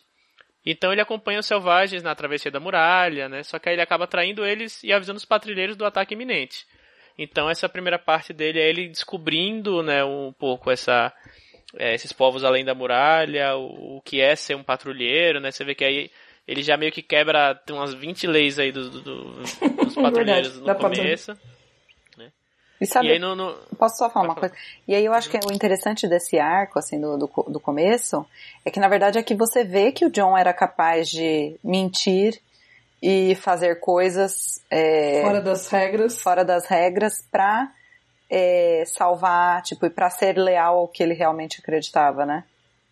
Tipo, ele poderia no final ter mentido ele pra Cersei. Ele não era tão boboca assim, né? É, não era tipo um Zé Bundão, mas enfim, vamos lá. Uhum. É, ele não é o aquilo que colocaram no final, né? Que tipo, ele não podia atrair Daenerys de jeito nenhum. Mas enfim, vamos, vamos continuar aqui. A segunda parte do arco dele, né? Ele se reúne à patrulha, aj ajuda eles a treinar contra a invasão dos selvagens, né? Do, liderados pelo Mance Raider. Que ele tinha ficado amigo, né? Enfim, tinha conhecido antes, quando estava lá. Ele acaba matando a Ygritte, né? Em seus braços, né? Que é a pessoa que ele amava. E assim, ele, hum. não, ele não hesitou em matar ela. Né, não, pra... não é ele que mata ela, né? Ela, ela morta e ele vai correndo, é. não é? Ah, não lembro. Não, não, tenho certeza. Eu acho que não é ele que mata ela, não. Eu acho que ele vai atirar uma flecha. Quando ele tá se acho preparando é, para atirar. É o Oli que mata é, ela. É, alguém mata, é. Mas enfim, morre nos braços dele, sim. É, enfim, é isso. Então se eu, se eu falei errado aí, me perdoe. Mas é, ela morre nos braços dele. Uhum. Então depois a, o Stannis acaba, o Stannis Baratheon acaba ajudando a patrulha, né? Na, nessa batalha. E John aceita ajudar Stannis para recuperar o, o norte do, de volta dos Bolton. E nisso ele é declarado Lorde Comandante, até com uma, uma mãozinha ali do Stannis e tal. Sem querer, né? Já começa aí. Não, é... gente, tô de boa. Só é, quero, quero, ser. Ah. só quero ver minha vida aqui, me deixa. Uhum. Né, ele acaba encontrando, ele vai para Durolar, né, que é o Hard Home, né, o nome, nome original da, da, da, da, cidade, né, ele acaba encontrando diretamente os White Walkers, né, e é um episódio muito bom esse aí, acho que é da, uhum. sexta, é da quinta ou da sexta temporada, é da sexta temporada, se não me engano. Acho que é. Da quinta, desculpa, da quinta. É um episódio muito legal que eu, que eu gosto muito dele. E ele percebe o tamanho do, do, do perigo que é os White Walkers, são os White Walkers, né? Uhum. E aí ele vem falar, galera, vamos ter que rever todo o nosso, nosso planejamento aqui, nossa estratégia, porque tá vindo uma galera. Pois o Winter está coming. É, o Winter's coming. De verdade. Né? E aí, depois dele, dele já, tipo, ter é, deserdado, da, sair da patrulha para ficar com, com selvagens. E depois dele ainda conseguia é, colocar o Stannis para dentro da muralha, onde ele também tem a, a Melisandre, que não, não pode entrar mulheres lá, né? Ele já, uhum. já tinha ajudado a Melisandre a ficar lá, até com, acho que, se eu não me engano, a, a Gilly também tinha, ele tinha ajudado ela a, a ficar lá na patrulha. Então, ele, tipo, ele quebrou todos os, os votos que tinha feito várias vezes, né, repetidamente, colocou os selvagens para dentro da muralha, enfim. E aí ele acaba enfurecendo os companheiros, né, depois de quebrar esses juramentos. E por, e por isso ele é morto. Então aí ele acaba o, segundo arco do John. E só que aí ele é trazido de volta dois episódios depois, né, sem nenhum problema, né, meramente uma inconveniência, né, a morte dele, né, e aí ele decide, agora eu vou deserdar a patrulha de vez, né, tipo, é, my watch has ended, né, tipo, a, é até, diz que até a morte, né, ele já morreu, então ele pode deserdar de boa. Verdade. Tem gente que fala isso mesmo.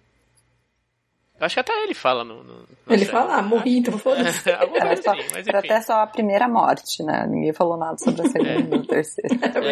É.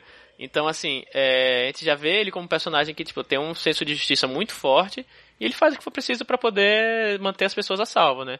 Ele vê os selvagens, né, como pessoas, não como apenas selvagens. Então ele ele faz, se ele para ele é, é, é, o senso de justiça dele diz que os selvagens não podem ficar lá, né, ao léu, tipo, à mercê do, dos White Walkers, então ele põe eles para dentro, ele, enfim, ele faz o que for necessário para o senso de justiça dele. Então ele é trazido de volta à vida né? Ele se reúne com Sansa, né, para derrotar o Ramsay Bolton, né? Retoma o Winterfell, é coroado Rei do Norte, mesmo não querendo de novo. Galera, não quero não. Gente, me deixa, toma aqui, sabe? Toma aqui essa coroa. Eu é. só quero viver minha vidinha de é. bastardo. Uhum. E agora, come... agora que começa a merda, né? Ele, é conv... ele, ele sabe que tem que matar o Rei da Noite, e aí para isso ele vai pra Pedra do Dragão, né, convidado por Tyrion né, conhece a Daenerys porque ele se apaixona em, sei lá, tipo, três episódios, não sei. Uhum. Danny, my queen. É, my queen, she's my queen. She's my queen. e aí, tipo, ele já se, e aí, tipo, ele já se ajoelha a Daenerys, assim, de cara. E assim, aí é tipo, a merda já tá jogando no ventilador, enfim. Merda valeriana, sei lá como é que é lá que eles fazem em Westeros.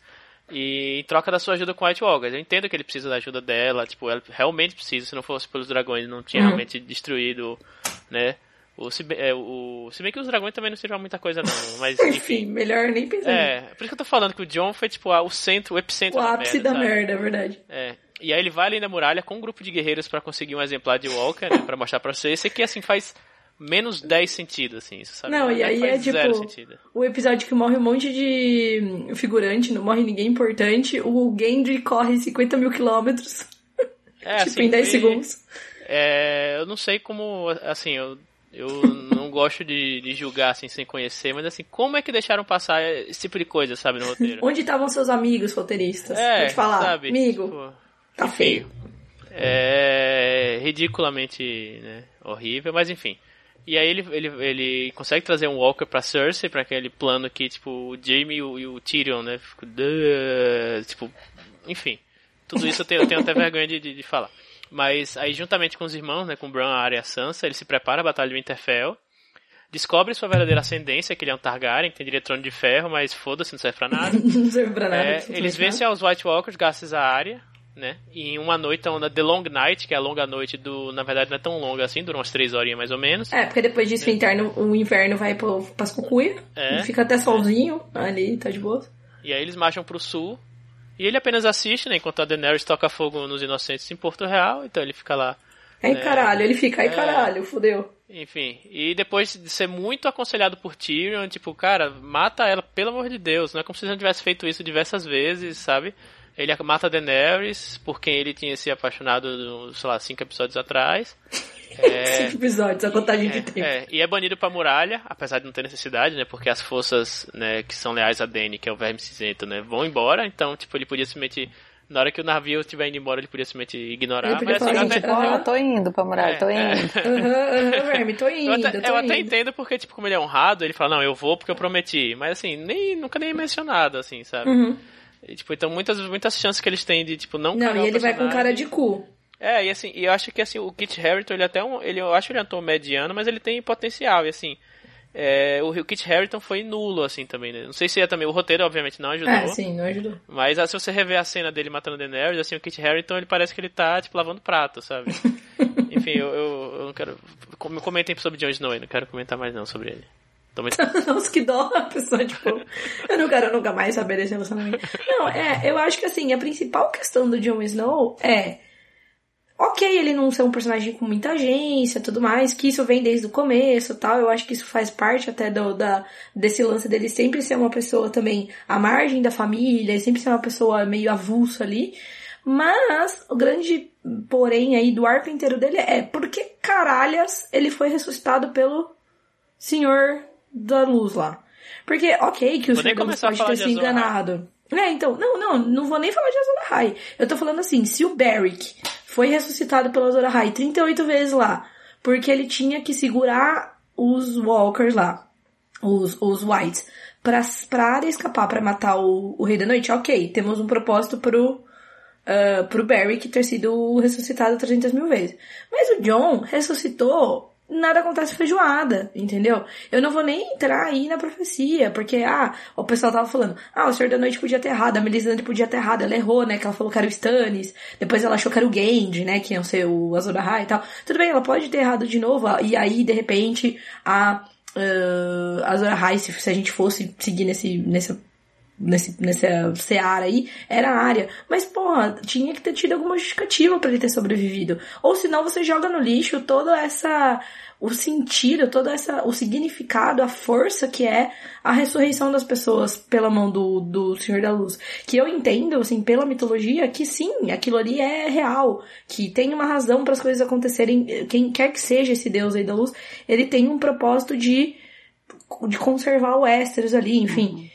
E aí, de repente, grande bosta. Então, eu acho que para mim o principal problema foi esse, assim. É. Pra mim, também foi um dos arcos mais frustrantes. Um, porque ele ficou fazendo o meme do John Travolta a temporada inteira, sabe? tá Onde eu tô, o que tá acontecendo, o que que eu faço? E não fez nada, tipo, sabe? No, no, final tudo bem, ele matou a Daenerys e tal, e talvez esse era o papel dele nessa temporada. Mas também não deu para acreditar, sabe? Porque pelo fato do Tyrion ter que ficar convencendo ele até o final, tipo, por que que isso não podia ter partido dele, sabe? Tipo, ele ter uhum. chegado àquela conclusão, sabe? depois, depois de tudo que ele viu, ele precisou de alguém ficar falando na cabeça dele, tipo, ó, oh, essa mulher aí uhum. tá muito doida, vai é. matar geral. E até o fato dele se exilar, dele falar, não, eu não tenho lugar aqui, eu tenho mesmo que ficar lá no norte, nananã, protegendo os sete reinos, tudo mais. Ele poderia ter ido pra patrulha por vontade própria. Poderiam ter falado assim, ô João, você é Targaryen, filho, você é o próximo rei aqui. Ele ia falar, agora que vocês já me fizeram ser rei dessas porra toda quando não queria, eu não vou ser bosta nenhuma. Alguém aí assume essa merda que eu vou pra patrulha. Beleza! Sabe? Você já mudou e botou o mesmo personagem no mesmo final, só que com uma lógica, entendeu? Uhum. Mas enfim, aqui nem vale a gente entrar em tipo, ah, ele era um prisioneiro e aí o Verme Cinzento não matou ele, deixou ele prisioneiro, enfim. É. Porque não. E como que descobriram, né? O grande mistério. Quem descobriu que é ele que matou a Daenerys, mas enfim. Verdade. Ai, ai. Bom, pode, podemos ir pro, pro uhum. próximo personagem aqui. O episódio vai ficar um pouco mais longo, mas é porque é muita pistolagem não, não ia caber num.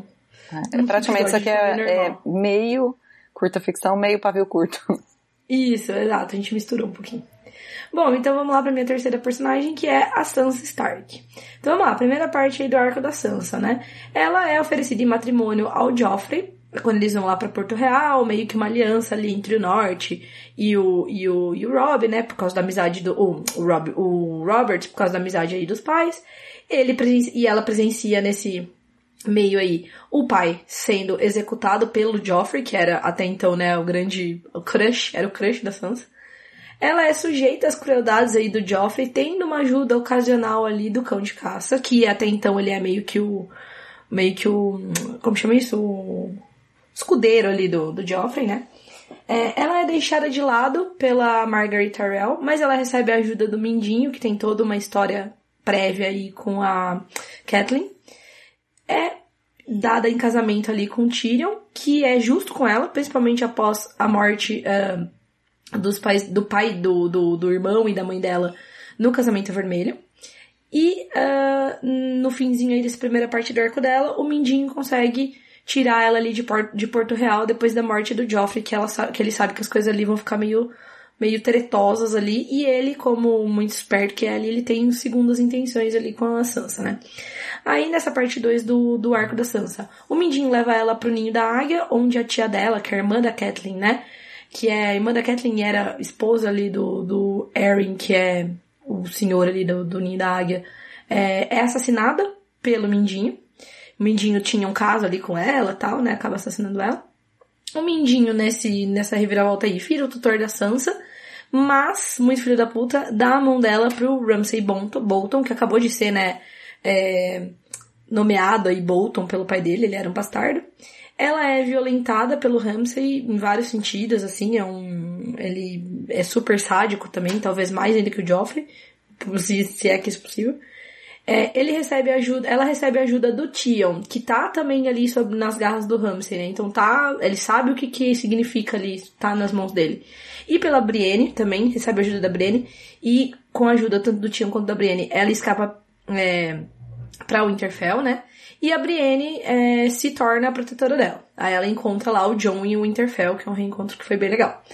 E aí entra a parte 3 do arco da Sansa ali. Então a gente pode ter a primeira parte da Sansa ali, era, ela era bem inocente, bem sonhos de princesa e tudo mais. A parte 2 ela vê que o mundo não é nada disso, que ela tá, né, perdida, que de uma hora para outra ela pode ir do céu ao inferno.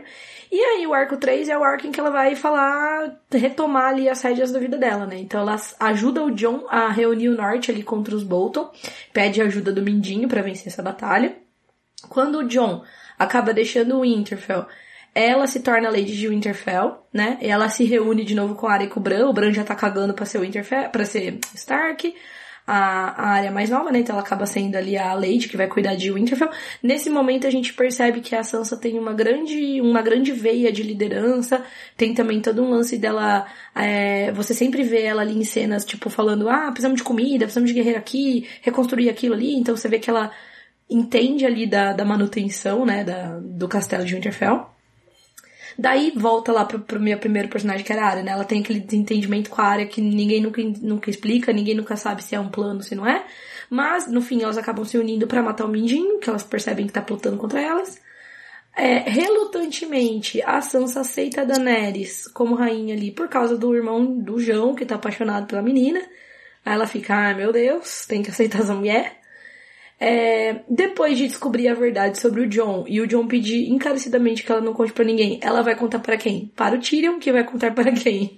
Para o para o Varys, que conta para o Winterfell inteira, basicamente, para é, Westeros inteira. E, enfim, no fim da Batalha de Porto Real, ela é coroada Rainha do Norte, que talvez tenha sido ali a personagem que terminou mais tipo, que teve uma, uma, um caminho aí menos tortuoso no ponto em que ela, entre aspas, merecia estar no final da história, né? É, pra mim foi, tipo assim, o arco, pelo menos a, a cena final, tipo, mais satisfatória, assim, é, de você achar, de você ver que a, a personagem se desenvolveu de uma forma e aí ela teve um final que foi satisfatório pra gente, né? Nem uhum. sempre é isso que o Martin faz, né? Às vezes a gente ama um personagem, ele dá um, um final, tipo, morreu. É, é. Mas para mim a parte mais problemática em relação à Sansa e que é uma coisa que era totalmente desnecessária, então, sinceramente, uhum. eu nunca vou entender por que, que teve aquela cena. Era ela conversando com o Tyrion e o Tyrion falando, ah, se a gente tivesse feito tal coisa e tal, você não teria passado pela mão dos, do Bolton, não teria sofrido tudo aquilo. Uhum. E ela fala, ah, não, mas aí eu não seria. Aí eu ainda seria o, o passarinho inocente. É, o cão, né? Ela fala com o cão. Ah, era com o cão. Uhum. Então, ela querendo dizer, ah, não, foi bom para mim. Foi super legal que eu fui violentada, eu me tornei uma mulher forte. Então faltou total ali uma mulher roteirista no meio para dizer, galera, não acho Gente, que uma mulher falaria isso. isso. Uhum. É. Hum. é, e assim, você vê que é uma coisa assim, o próprio o estupro que ela sofreu especificamente foi desnecessário. É, e, e, é questionável também ela ter que ter passado por, um, por uma crueldade tão relacionada ao gênero para ela ter essa força, né? Porque, por exemplo, a Arya, ela passou por várias merdas que deram uma força para ela e nenhuma delas é relacionada ao fato dela ser uma menina inocente e tal. Então, assim, claro, a gente poderia, a gente teria, né? A gente não é idiota, a gente teria entendido a perda da inocência da, da Sansa através de outros caminhos, né? Eu acho que eles optaram aí por um, mas isso já foi lá na parte 2 do arco, né? Optaram por um, por, por decisões fáceis para causar um impacto, né? De tipo assim, nossa, ela realmente tinha por que se rebelar, entendeu? E melhorar. É, eu acho que o arco dela é um arco que no geral eu gosto até o final, assim, era foi, foi a, a sucessão natural de eventos ela se torna a rainha de, do norte, assim, sabe? Mas esses percalços, né, misóginos assim no meio do caminho são que que dá aquela aqueles soluços assim, mas se você ignorar o, o que os D&D fizeram com ela, o arco dela até o fim foi um arco que foi bem foi bem bem legal, bem. cumpriu todas as, as promessas, assim, da personagem.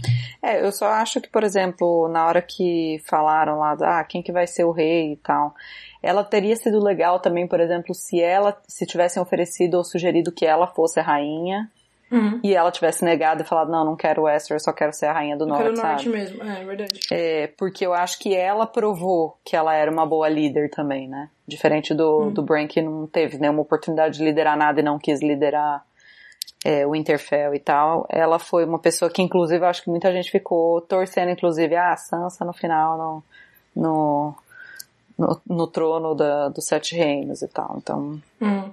Mas também, no geral, acho que foi um dos arcos mais satisfatórios para mim, assim, da forma como terminou. É, em comparação, talvez. é. Beleza, então eu vou entrar aqui no último, então Daenerys Targaryen. É, ela passa a juventude dela em Essos com o irmão, que vai forçar a Daenerys, né, muito jovem, a se casar com o Khal Drogo. Ela recebe de presente de casamento três ovos de dragão e após diversos abusos, ela acaba se apaixonando por Drogo, né? Enfim, que também é um, uma coisa meio questionável. Uma coisa muito questionável. É... Eu não lembro, desculpa, Paulo, eu não lembro no livro como é que, que, que eles tratam essa. Eu acho que é. Eu acho que é bem parecido, viu? Eu acho que é parecido, é. assim, mas eu acho que ela. Na verdade, eu acho.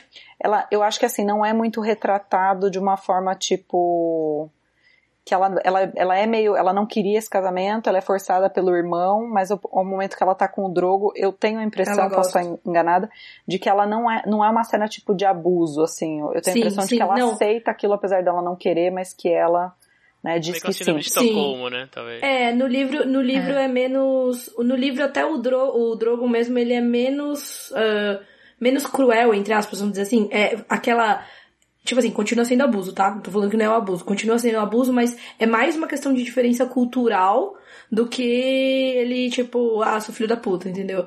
Então, eu acho mesmo. Mas enfim, na série. Mas enfim, é tem muitos problemas, meio... inclusive, no livro, porque ela tem 13 anos, né?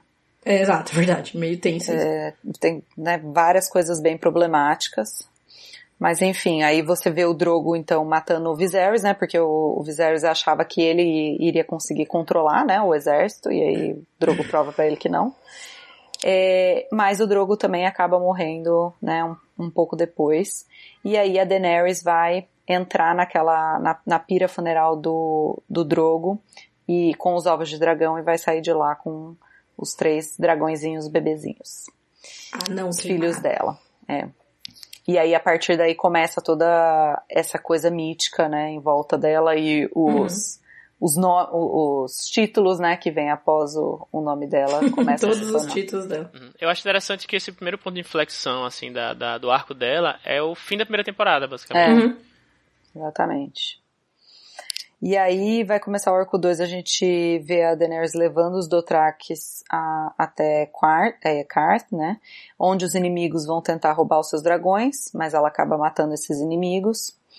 É, e aí eu acho que já vai se construindo um pouco quanto ela é, é, ela não, não, não demonstra né, misericórdia, ela não, não aceita as traições. Então acho que isso, né, pelo livro uhum. e pela série vai se construindo, né.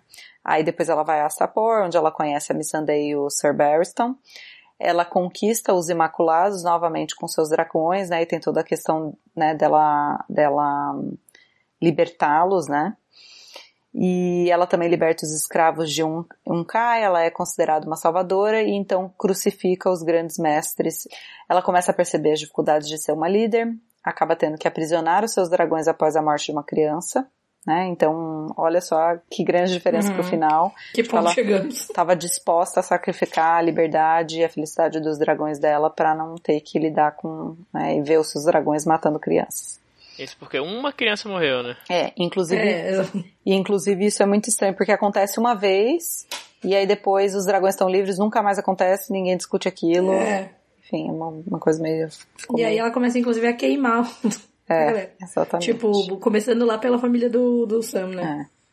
Ela conhece o Tyrion, o nomeia mão da rainha, foge de Meereen após uma rebelião e volta ao mar do Traque, é, reúne os, os Calazares, formando uma enorme armada para retomar Meereen e acabar com a escravidão, com a escravidão em Essos. E aí então, né, depois de, parece que demora muito, mas aí você vai entendendo que ela tá, né, construindo as forças, os dragões estão crescendo e tal, ela finalmente retorna a Westeros para reconquistar os Sete Reinos.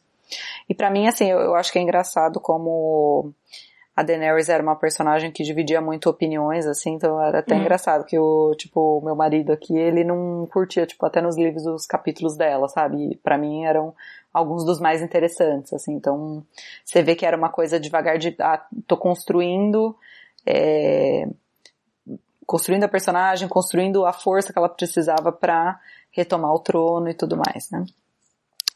E aí no começa o terceiro arco, então na Pedra do Dragão, ela acaba se apaixonando pelo Jon Snow, né? Assim, do nada, depois de ter tido vários pretendentes, muita gente caindo aos pés dela. Só pela bundinha redonda da sequência de Fibonacci dele ali. É, exato. Aí ela faz uma viagem de emergência para resgatar o John além da muralha, né? E perde um dos seus dragões. Ninguém sabe como que esse corvo chegou tão rápido, né? Também tem isso. O Gendry também correu é. que nem um desgramento. Ela tenta... O Snow, ele é o plot ambulante, né? Todo mundo que entra em contrato com ele é afetado pelo plot aí, né? Exatamente. é verdade.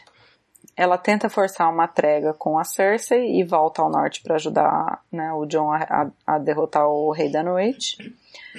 Ela finalmente descobre que o John é seu sobrinho é, e que ele tem mais direito ao trono de ferro do que ela, né? E, e isso é um, em teoria, a grande revelação da, da temporada da anterior e, enfim, acaba em absolutamente nada.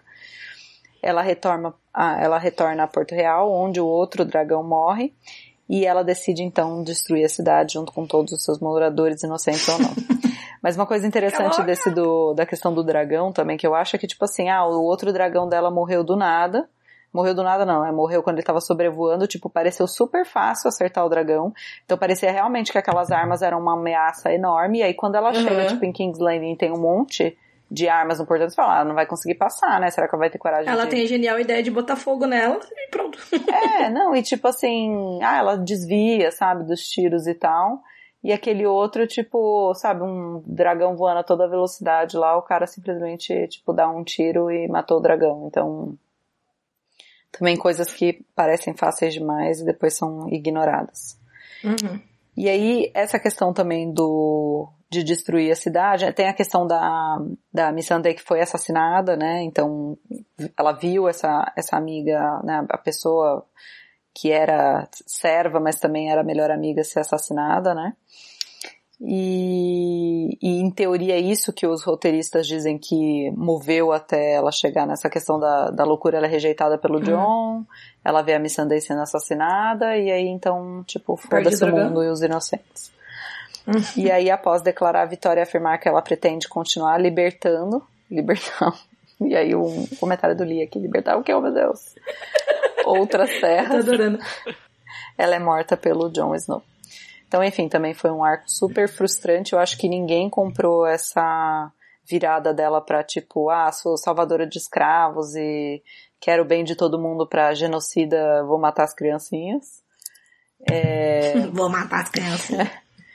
E, e mesmo a questão de. Acho que assim, a gente poderia acreditar que esse era o final dela se tivesse sido construído de uma outra forma. Então a questão de, ah, todo mundo se rendeu, mas mesmo assim ela quer botar fogo na cidade, sabe? Por quê? Hum. Tipo, o que que move, sabe? Por que que ela não foi só botar fogo lá na... onde a Cersei tava? E por que que ela teve que botar fogo na cidade inteira, sabe? Poderia ter sido uhum. construído de uma outra forma, tipo, ah, ela botou fogo lá na Cersei e depois os soldados se renderam e ela matou os soldados mesmo assim, sabe? Uhum. Já ia demonstrar. Ou o dragão perdeu o controle, sei lá. É, então, já ia demonstrar alguma coisa em relação a a falta de misericórdia dela, que eu acho que, né, e a não perdoar, eu acho que isso daí seria um problema. O John entenderia que isso é um problema, ela não precisaria ter se tornado uma grande genocida e matadora, queimadora de pessoas inocentes para para que a gente visse que ela não era governante ideal, entendeu? É, hum. Enfim, foi muito, muito estranho e não dá para comprar e bastante frustrante. Muita gente gostava da Daenerys e eu acho que isso também é questão, tipo, você teve a transformação do Jaime até o momento em que você conseguia que os espectadores gostassem dele apesar de tudo que ele fez. E você não teve esse arco de transformação uhum. da Daenerys para as pessoas, tipo, desgostarem dela e, e ser um final satisfatório, né? Uhum. Sim. É, eu acho que junto com o, com o John, né, e não à toa ali o casal principal do final, né, foi o, o mais, mais esquisito esse final, assim, também, infelizmente. É, e se o personagem, né, o Tyrion, precisa explicar o que é que tá acontecendo, por que ela teve essa essa do nada ela ficou tirana, né? Se o personagem precisa explicar pra, pra gente entender uhum. porque foi mal feita, né? Sim. É, e lembrando que a Daenerys também tinha uma baita backstory, né? Que podia ter sido explorada, assim, todo o peso do pai, te, do pai dela ter sido ter enlouquecido, aí nesse caso literalmente, botado fogo na cidade inteira, tal, tal, tal. Você tinha todo esse paralelo para fazer de um jeito interessante, né? Eles infelizmente. Não, e ela poderia ter feito, tipo, sei lá, sem querer, de alguma forma, uhum. tipo, perceber é, que. controlou o dragão, putz. É, que ela tem esse temperamento e que ela se descontrolou e, uhum. sabe, mostrar alguma forma de, tipo, tô arrependida, mas não posso demonstrar isso, sabe? Não. Uhum. Parecia que ela, tipo, ah, não, agora eu vi que o certo, que vale a pena matar as criancinhas para tomar o poder, sabe? Uhum. É, foi meio bosta. E, então acho que a gente chegou. Foi um episódio longo, demorado, mas Game of Thrones é assim, né, gente? Não mas tem... o episódio é longo e cheio de pistolagens. É. Então, pistolagens. pra gente aí. Pistolagens is coming. Pistolagens came. É. Conta pra gente aí na caixa de comentários do post, nas redes sociais, né? Qual personagem teve o final mais coerente que foi construído ao longo da série, né? A gente não falou de todos aqui, para não ter uhum. três horas de episódio. Né? E, mas conta pra gente aí, né? A gente ficou uma hora e meia aqui falando, então ajuda nós aí. Ajuda nós. E lembrando mais uma vez que você pode apoiar a gente de três jeitos: recomendando o podcast por aí, avaliando curta nos seus agregadores, então a gente está em todos, inclusive no Spotify, ou então apoiando o nosso lançamento coletivo via Catarse Assinaturas, no link catarse.me barra curta ficção, a gente vai deixar o link, ou uh, no PicPay. É, e aí você pode apoiar a gente em troca de várias recompensas legais, pagando a partir de cinco reais por mês. Assim você ajuda a gente a, lançar, a alcançar a nossa quarta meta, que já está quase nos 80%. Isso, lembrando que esse episódio ele só aconteceu porque a gente conversou com os nossos apoiadores lá no grupo, a gente não sabia se valia a pena chutar cachorro morto. Não, brincadeira. E aí, conversando com eles, a gente chegou, né, o Lee chegou nessa ideia desse podcast mais voltado pro arco dos personagens que a gente não tinha visto ainda. A gente tinha visto muitas críticas ao fim do, a, a, últimos episódios, algumas ideias do que poderia ter sido, como consertar, mas a gente queria falar mais aí nesse viés de personagem. Então, se você for nosso apoiador, você pode ajudar a gente a ter ideias de pauta, é, a conversar ali sobre como construir episódio. A galera, a gente tava em dúvida se, se esse episódio valia ou não e o pessoal falou que sim. Então, se vocês quiserem fazer parte do nosso grupo, nos apoiem. E, obviamente, a gente deve a muito a todos esses, todos os apoiadores de todos os níveis, mas conforme a recompensa do nível novela em diante, a gente dá um agradecimento aqui especial e nominal para uma galera então, preparando, maior que o nome da Daenerys, a lista de nomes aqui. É, um, um agradecimento especial pro AJ Oliveira, Alessandra Silva Rocha, Ana Lúcia Merege, Ariel Aires, Basílio Belda, Beatriz dos Santos, Bookish Morning, Brena Gentil Rezende, Bruno Miller, Caio Henrique Amaro, Carlos Henrique de Magalhães, Camila Bidanur, Carol Vidal, Carolina Freire Neves, Caroline Fronza, Conte Histórias, Dan Eisenberg, Daniel Renatini, Diana Passi, Diego Tonin, Ednei Pim, Fabiana Ferraz Nogueira, Fernanda Castro, Gabriel Mar, Ian Fraser Lima, Israel Pinho, Jonathan Marques, Karen Alvarez, Kátia Chitini, Kianja Lee, Leonardo Alvarez Franco, Leonardo Oliveira, Lucas Fogaça, Lucas Esgrigneiro, Luigi J. Lune Walker, Mariana Paixão, Mário Castro, Maiara Barros, Pacha Urbano, Paulo Vinícius dos Santos, Petrônio de Tilho Neto, Plutão Livros, Rafael da Rafael Dourado, Rafael Guimarães, Rafael Labate, Regiane Winarski, Renan Bernardo, Renan Santos, Renan Gomes Barcelos, Rodrigo Basso, Rodrigo Fernandes, Rubem Maier, Samuel Muca, Santiago Santos, Stephanie, Santo... Stephanie Santana, Thaís Messora, Thales Freitas, Tiago Ambrosio, Tom Borges e Vinícius Caldas. Muito obrigado, gente, todos vocês que, que nos apoiam, né? Por causa de vocês que a gente consegue é, continuar com o podcast. E temos, temos muitas novidades sempre. E, bom, a gente não vai ter jabá aqui agora porque a gente já falou demais. Vocês foram muito guerreirinhos. Uhum. É, muito guerreirinhos. E, bom, esse foi mais um episódio do Curta Ficção, o podcast de escrita que cabe no seu tempo. Eu sou o Sor Thiago Lee. Eu sou a Lady Jana Bianchi. Eu sou a Queen the North, Paula Siviera, tá me achando. Queen in the North, que eu tô aqui em Boston, mas já vou pro King sul. The... É verdade, é verdade. Isso é total King. Uhum. Queen in the North. E a gente volta com mais um episódio daqui a duas semanas. Tchau, pessoal. Tchau, tchau.